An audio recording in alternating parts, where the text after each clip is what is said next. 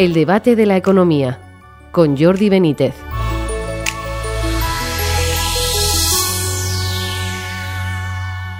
Bienvenidos al debate de la economía.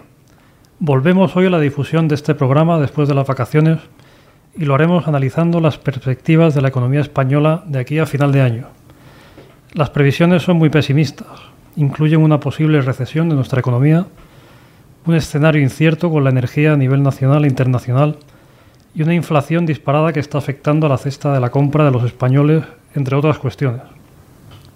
Hay hoy que añadir una política económica del gobierno que apuesta por el gasto, con una deuda pública que ha vuelto a marcar un máximo histórico en el último dato que se ha dado a conocer, y en la que se sabe poco de cuestiones que supuestamente iban a aliviar nuestra economía, como son los fondos europeos. Para analizar estas cuestiones contamos hoy con José Ramón Iturriaga, socio y gestor de Avante Asesores. Bienvenido, José Ramón. ¿Qué tal, Jordi? Y Fernando Méndez Ibisate, profesor de Economía en la Universidad Complutense. Bienvenido, Fernando. Bien hallados una vez más. Bueno, pues eh, aparte de estas cuestiones que han salido en la introducción, salía, acabamos de conocer eh, la subida de los tipos de interés por parte del Banco Central Europeo, una subida histórica.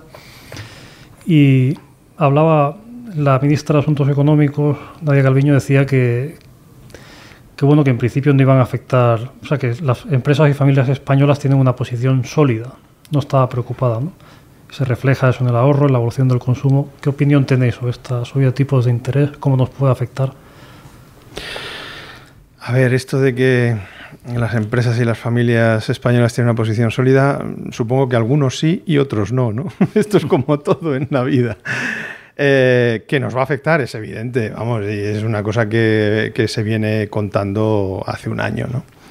Eh, es más, yo creo que, la subida de tipos debía haber sido eh, muy anterior y en épocas en las que, primero, estaba realmente la economía española y europea en general estaba mostrando más signos de solidez, 18, 19, en esos años, eh, em, y, además, bueno, haberlo hecho quizá no con esta brusquedad que ahora eh, se está haciendo. El gran problema de la subida de tipos eh, en este momento, de las subidas o de las bajadas, pero especialmente en este caso de las subidas y las repercusiones que siempre tienen sobre la actividad y el empleo que tienden a deprimirlos y a minorarlos, es el marco en el que se hacen esos movimientos de política monetaria. Y el marco en el que se hacen los movimientos de política monetaria ahora, actualmente, es de mucha incertidumbre. Y si hay mucha incertidumbre, mm, primero, es más difícil que podamos predecir cómo van a afectar, pero también nos permite prever una intuición de que de afectar eh, deprimiendo esa actividad y ese empleo puede ser a peor. Tal es así que, la mm, presidenta del Banco Central ha dicho que bueno, que para este año más o menos el crecimiento de la zona euro lo mantiene, incluso lo sube un poquito al 3 y pico, pero que para el año que viene se va a dar un batacazo importante bajando hasta, sin, sin ser un decrecimiento, pero va a bajar hasta el 1, 1 y poco, 1,2, una cosa así, ¿no? Entonces, bueno, yo creo que ellos también están en eso.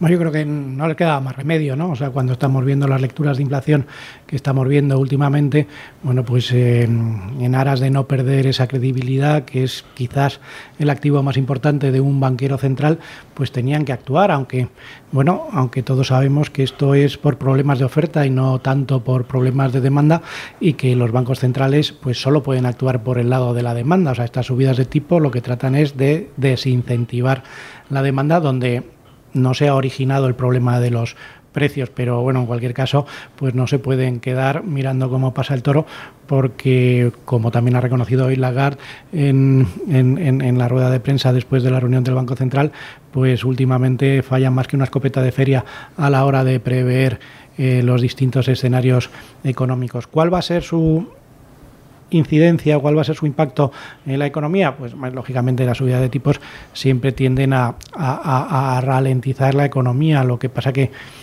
también hay que tener en cuenta el punto de partida, ¿no? El punto de partida es históricamente bajo. Nunca habíamos tenido los tipos tan bajos. Eh, estamos volviendo a una cierta normalidad. Entonces yo mm, creo que bueno aquí hay muchas lecturas e iremos viendo qué es exactamente lo que pasa con la economía no pero después de tantos años con tipos bajos, también de años donde bueno, pues han firmado muchas hipotecas a tipos fijos, o sea, los últimos años, que normalmente es donde es donde se ven más las incidencias, en las últimas hipotecas que se han firmado es donde hay más problemas de morosidad, pues son a tipo fijo, donde estas subidas no le van a afectar tanto. Luego por el sistema de amortización que tenemos, que es el francés, bueno, pues eh, igual de igual manera que con tipos negativos no has dejado de pagar la cuota hipotecaria porque lo que has pagado es el principal. Ahora ese mix de tipo e y principal, pues pagarás menos principal y pagarás más tipo. Entonces, bueno, ahora a ver, no es fácil anticipar, estamos en terreno ignoto, yo creo que el Banco Central hace bien en subir tipos, estoy de acuerdo con Fernando que debería haberlo subido antes y de forma más acompasada, pero ahora no se puede quedar por detrás de la curva. Pero el principal problema, que es la inflación, y por eso están actuando los bancos centrales, eh, viene por el lado de la oferta y los indicadores adelantados de lo que está pasando con los precios, como es el coste de los fletes, como es el precio del petróleo, como es el precio de otras materias primas, excepto el gas, aunque en esta última semana también ha bajado 150 dólares, apuntan en la dirección correcta. Entonces, bueno, pues ya en el mes de octubre, por ejemplo, el petróleo, que tiene mucha importancia en, la, en el índice de precios, va a comparar positivamente en lo que a inflación se refiere, me quiero, quiero referir, o sea, que va a estar por debajo de cómo estaba ya en octubre del año, si nada cambia, o sea, precio de hoy, eh, de cómo estaba el año pasado. Entonces, bueno, podemos ver esa parte que no es la subyacente, que es la, inflación que no depende o que no, no controlamos, pues que baje pues si no igual de rápido, sí muy rápidamente. Eh, y eso, bueno, pues puede dar un cierto alivio, sobre todo a esos titulares en los que con razón estamos instalados. ¿no? De aquí a final de año, ¿cómo veis? Porque bueno, hay cuestiones que a lo mejor al ciudadano de a pie le, resultan más, no sabe muy bien cómo le afectan, ¿no? Pero, pero no sé, por ejemplo, la recesión, si vamos a tener recesión o no, cómo nos puede afectar, ¿no? Y luego hay cuestiones como la, la cuestión energética, ¿no? Em, Recesión, recesión, yo no tengo nada claro que, vayamos a entrar en dos trimestres en términos técnicos en, crecimiento negativo. No, lo sé, pero lo que sí sé es que va a haber un frenazo importante en, la actividad económica.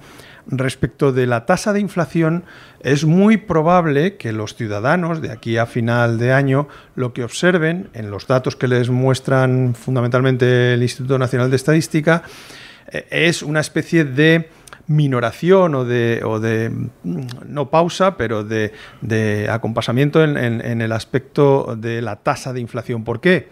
Porque claro, eh, tú al, tomar tasas anualizadas estás comparando con meses en los que la tasa mm, de inflación en ese mes eh, eh, crecía muy poco o la tasa anual era muy baja. Entonces, al principio, tú ves eh, tasas del, pues eso, de lo que estamos viendo, del 11%, del 10%, ¿no? Y es posible que en cuanto empieces, empiece a entrar en la senda estadística, en, la base histórica de datos, datos con meses más inflacionistas, parezca como que pero cuidado que eso tiene, eso no deja de ser una especie de dirán muchos, no, no, pero es que esto es, esto es como es, porque es lo que muestra la realidad, sí, pero no deja de ser una falsa sensación, como la falsa sensación de que la inflación es por el lado de la oferta que decía José Ramón. Ah, la inflación es siempre un fenómeno monetario. El haber, el haber efectuado políticas monetarias muy expansionistas desde el año 2000, 2001, desde, desde el año 2000 fundamentalmente, ¿vale? nos ha conducido a procesos, primero, como el que hubo en el 2007-2008 de desacople en mercados financieros y ahora, como eso se reforzó para salir de esa crisis, digo eso, me refiero a la política monetaria expansiva, pues a tasas de inflación muy altas. En cuanto se han producido condiciones tecnológicas, ah, de, organización, de ampliación de mercados, etcétera, que estaban como eran muy positivas y iban muy encrechendo desde el año 95 y en los años 2000, 2010, 2020, iban eh, eh, hasta, el, hasta el 2000, hasta que vino la crisis fundamentalmente, y cuando empezamos a salir también empezamos a salir con cierta fuerza en el 14, ¿no?